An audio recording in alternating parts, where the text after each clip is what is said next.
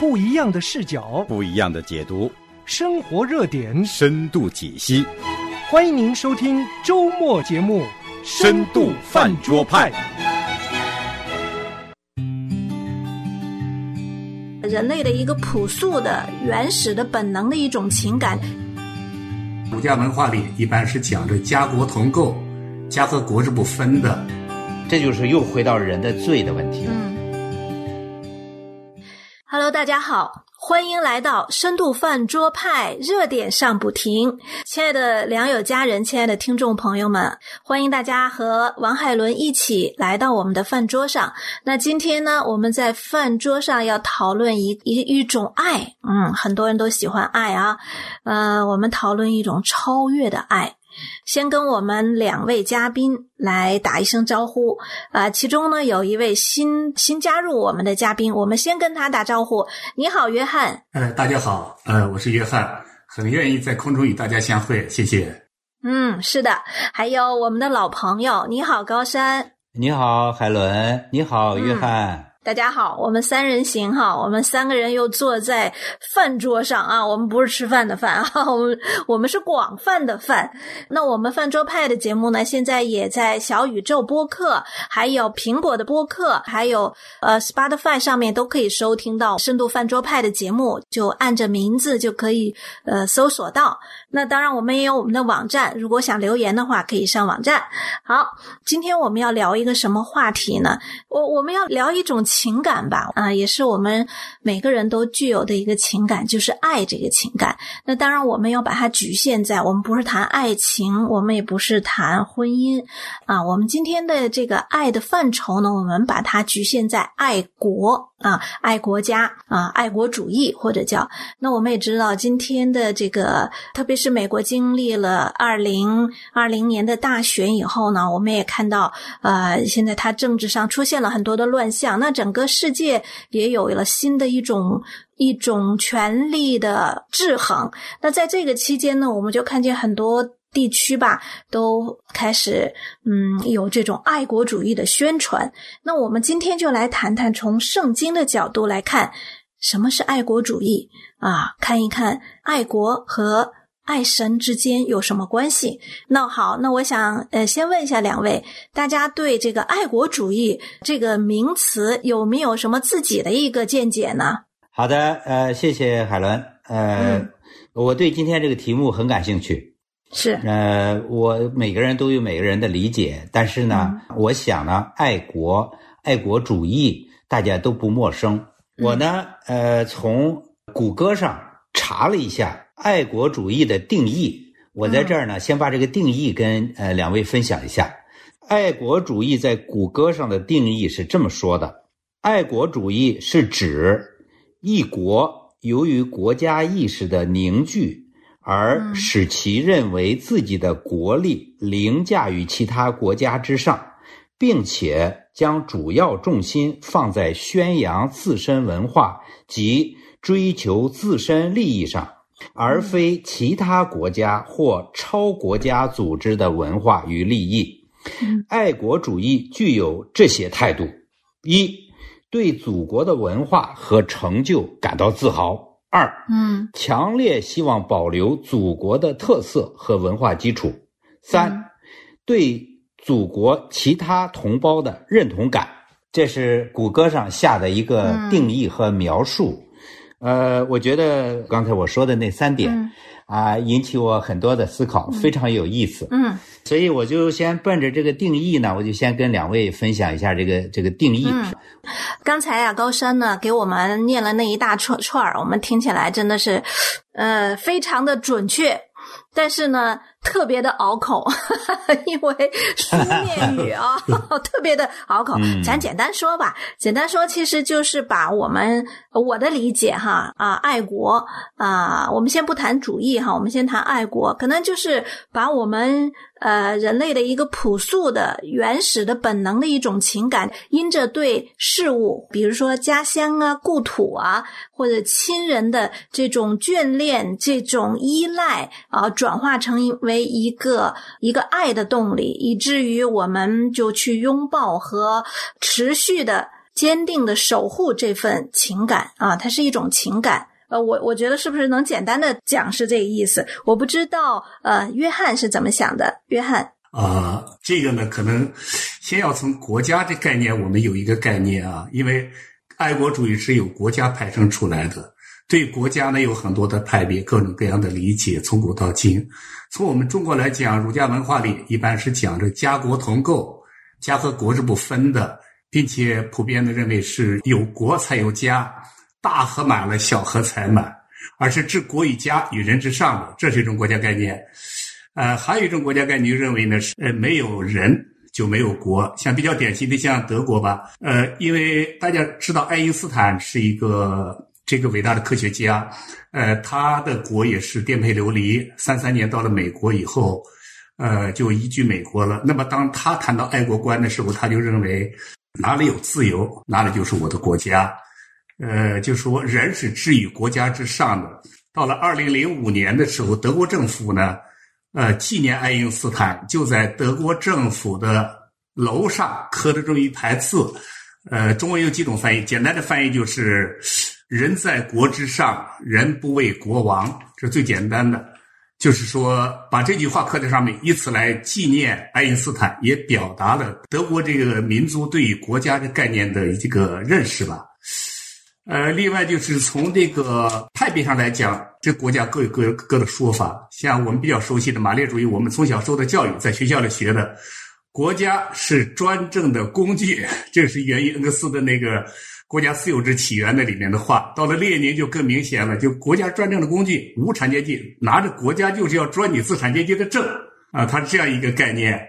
在政治哲学里面也有两种说法，一种是共和体说，就是说依据。法律所组成的一个共和体，还有一个是契约论说法，就是说，呃，我们人有三种权利，大家都知道的，我有生命权，我有自由权，自由思想、自由意志、自由时间支配，我有财富权，创造财富和拥有财富的权利，哎，拥有财富权利。那么你也有，呃，高山也有，大家都有，怎么办呢？那么要有一个东西来互相制约、来管理，否则我们权利之间都是矛盾的。这样就形成了我们大家都让出一部分权利来，形成一个公权力，这就是契约论的缘由。这个权利就是国家的权利，也是国家形成的一个一个概念的一个基础。呃，刚才约翰呢给我们真的滔滔不绝的讲到了各种不同的关于国家的一种起源和它的定义。呃，那我记得托克维尔其实他也说过哈，我我想他说过一句话，他说在世界上啊，只有爱国主义或者宗教能够使全体公民持久的奔向同一目标。前进，这什么意思呢？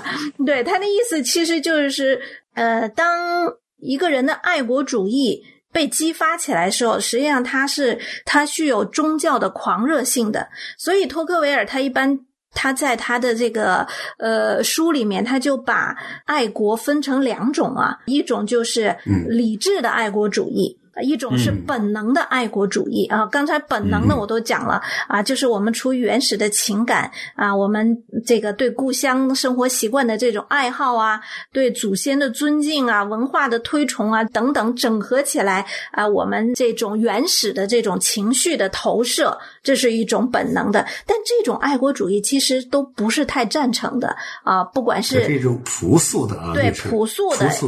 对情感需求和，因为我们都知道情感上的东西啊都是飘忽不定的。天气好了，我可能就更喜欢某个东西啊；天气阴天，我可能反而情感可能就有变化。所以情感上的东西啊，我们作为一个人来讲，从康德所定义的作为人是理性的人和具有道德的人这两个概念来讲，我们一般不把情感的化为这种主要的诉求，就是它不是个主要的标准。所以我们还有一个叫。理智的爱国主义，那理智的爱国主义呢？那一听就知道，因为人是理性的人，他是透过不是用情感驱动的，他是用这个呃理性，他有具体的分析，他有价值观的判断啊，这是很重要的，来带来的一个结论，呃，带来的一个他的表达和选择。哎，我们认为这个是理性的爱国主义啊，非常好。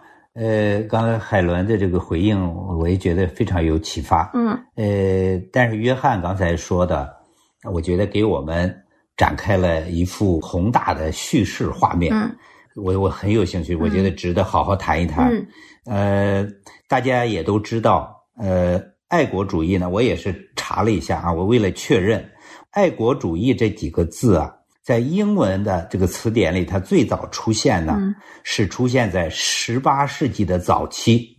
那这个爱国主义在英文这个字的词源，它是来自爱国者。嗯啊，那这个背景是什么呢？我觉得稍微花一一点点时间，我介绍一下背景。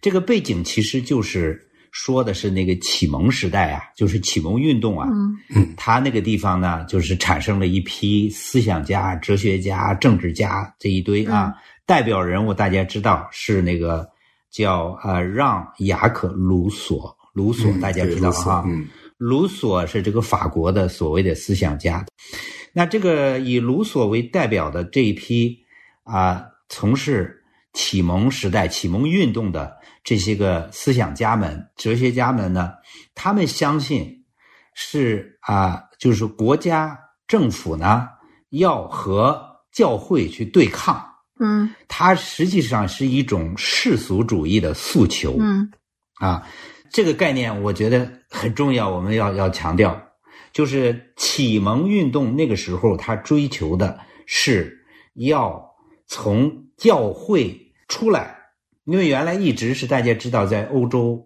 那个时代，一直是教权教会嗯在统摄人的这个嗯意识形态这一块儿，对不对？对，但是呢，这批这个思想家们发动的这个启蒙运动，它的主要的诉求实际是一种世俗主义的诉求啊，它是要脱离、要对抗教会的。那么这个呢，也称为叫古典爱国主义。嗯。刚才你刚才讲的托克维尔那个，就比较靠着现代了啊。那个时候比较早，嗯因为这个是十七世纪末、十八世纪初啊，所以在我看来，启蒙运动的这个本质实际上是一种从原来的欧洲大陆那边本来是神本啊，就是以神为本、神本的，那他过渡到人本，嗯。他用人权来挑战是原来的神的权威，嗯所以基本上可以这样简化的来讲。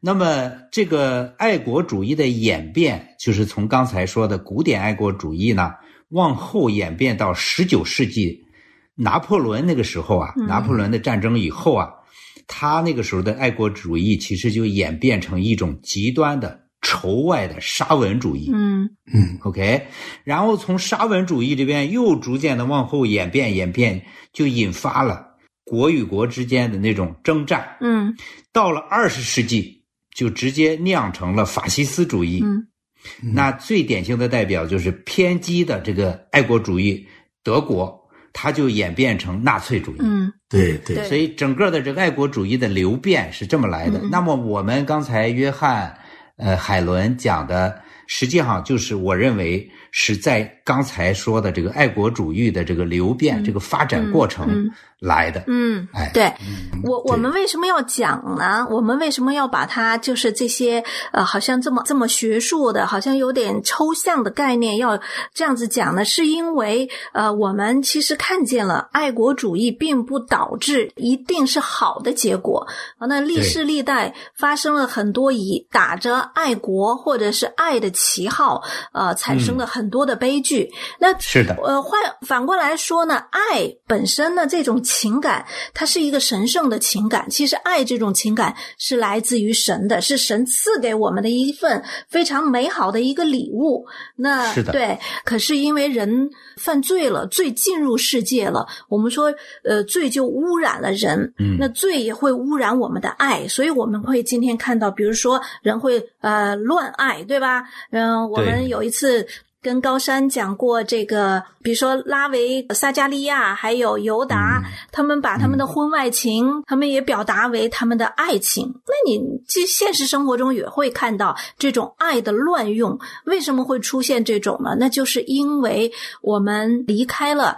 神的最高价值标准，因为罪进入世界，因为人的爱、人的情感、人的意志、人的理性都被罪污染了。爱是好的，可是我们应用起来，因着罪的缘故，我们很可能把它误用。所以，作为基督徒来讲，或者作为一个有理性的人来讲，我觉得我们最重要的是要知道爱什么和为什么要爱，以及怎么去爱。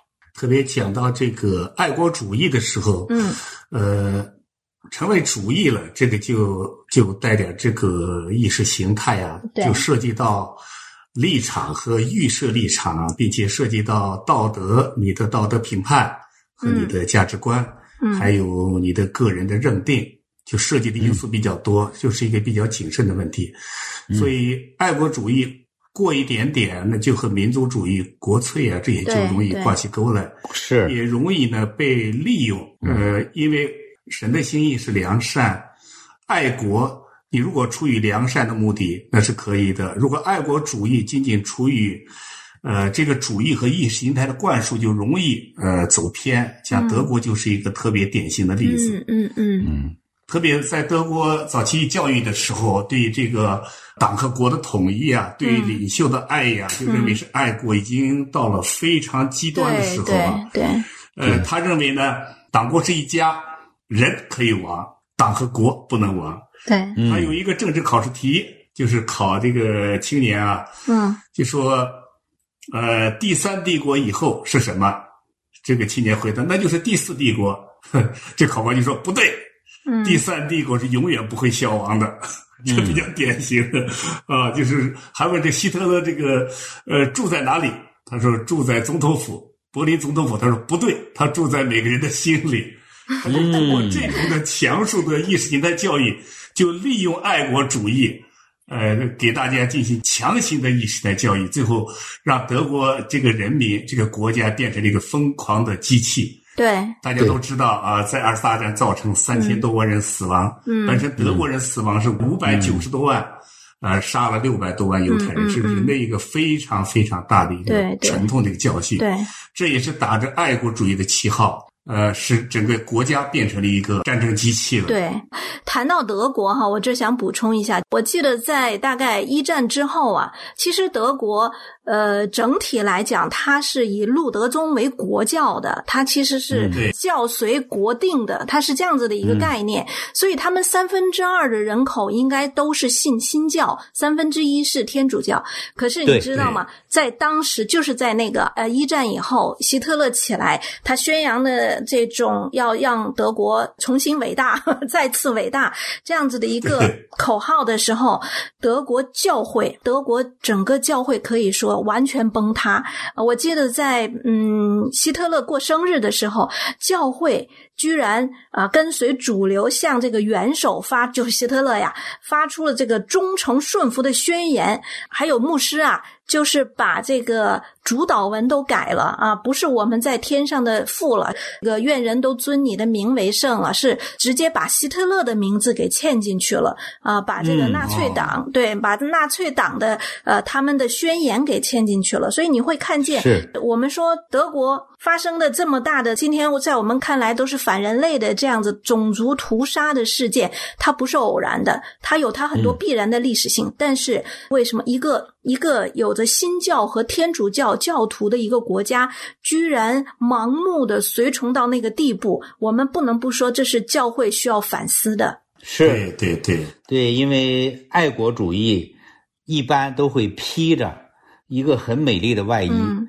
所以它会被描述成正面的民族主义。嗯，就刚才讲的那种人的情感呐、对，那他这个激化起来，经过洗脑宣传以后啊，他就非变得很激进，嗯。所以他就会成为一种国家宗教式这么一种情况。那么实际上就变成了一种人民宗教，哎，嗯，这个都宗教化了。然后最后呢，当然就把假神当真神了呗。嗯。对，所以现在从德国的现象那演变下来，这一路看来一点都不新鲜。嗯啊，不停的在呃重复，在这个世界范围啊。那这个最早的像呃欧洲本来是天主教，然后新教这么强盛的比例那么高的，但是刚才说了，由于这种呃国家宗教化，嗯这样的呃教育，哎，刚才这个约翰用了一个字儿好，教育，国民教育。这个经过所谓的教育，实际上人的脑子就被洗了，洗完了以后，它就变成了一种宗教，所以那种宗教感呢，它超越了真正的信仰的对象。嗯啊，就等于说，这就是又回到人的罪的问题了、嗯啊。咱们下一下一部分，我们可以好好展开说一说这个。嗯，嗯对，嗯，我们描述了人类历史上的爱国主义，呃，它是显然存在的，因为它是人类的一种情感。但是我们也看到一种被利用和被宣泄或者被操纵的爱国主义到一个极端的话，对人类造成的灾难。那我们当谈到这里的时候，我们就有一个问题了，那么基督徒怎么样来面对爱国？因为我们基督徒也生活在这个世上。刚才我们讲的德国的时候，整个教会的这个被掳到希特勒手里，哈哈，呃，那我们今天如何去面对呢？这个呢，我觉得我们就回到一个讨论的点，就是基督徒到底属于哪个国度？这个问题很很很很有意思，这也是我们的一个主要讨论的话题。对，因为和刚才海伦谈到的德国的基督徒为什么在二战当中都都养生了，嗯都反而被利用了，嗯呃，这就是说根本的问题就是上帝之城和世俗之城的问题。这就是当年奥古斯丁写的一本书《上帝之城》，嗯就是说他把爱国的价值置于上帝之上，已经超出上帝的挚爱了。出于民族国家的狭隘的利益，嗯而把上帝的挚爱就是把它放在一边了。嗯实际上，我觉得这是一个，也就是我们常说的，呃，入世不属世，在世不属世。嗯，我们的入世和在世是不能选择的。我们生命在这个世界上，但是我们不属于这个世界。基督徒是属于天国的。嗯嗯嗯呃，最形象的话，我觉得主耶稣概括的是最好的。呃，就是凯撒的归凯撒，上帝的归上帝。就是说，我们在这个世界上，那么就是要遵守这个世界的规矩，要顺服在上掌权者，这是保罗的话，在上掌权者的管理。嗯这是一方面，这是我们属世的属性。另一方面呢，我们是属于天国的，必须要有天国的眼光，嗯天国的灵魂来看待。我们是有别于他的。嗯那么我们的爱国呢，就是从上帝的眼光，从爱出发，从良善出发的时候，你的这个爱国才有了意义。这个两层呢，它不是一个时空的划分，而是一个不同认同的一个选择。因为灵的时空和世界的时空是区别不开的，嗯，我们难以区分的。神区别的很清楚，对，所以这个呢要比较明确。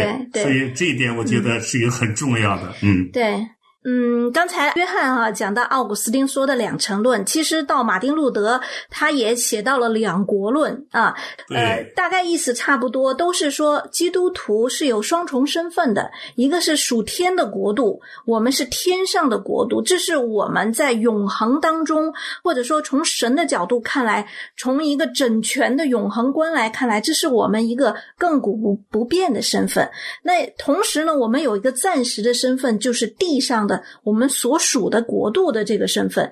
这两重身份呢，呃，其实刚才约翰也讲了，属灵的身份、属天的身份，那是看不见的，那不是用一个地图啊、疆界来划分的。可是这两个身份呢，是一个基督徒一定会有的。这两个身份在日常的生活中呢，呃，我们从历史发展的角度看，或者是从基督徒的信仰角度看，这两个身份有时候是有张力的。我们不能说它是对立的，但是我们是说它常常会有张力。为什么？就是因为到底属天的国度是重要的，还是属地的国度重要的？这个排序问题常常成为我们张力的一个一个根源。如果这个排序排不好的话，就会导致刚才我们说德国的。当他看中这个地上的国度的身份的时候，那就导致呃，他把地上的国度推崇为偶像，带来灾害。但是基督徒也知道，在上帝的排序里面，我们属天的国度，顺服神，不顺服人，这是理所当然的。就是在圣经的各个方面教导，首先我们是属天的国度，这个排序才是最重要的，因为上帝的国度是呃以上帝为中心的。刚才呃，你们两位说的这个呃双城记、两国论，嗯，哎，我都觉得这是特别好的一些词哈，嗯。这个表达的也很准确。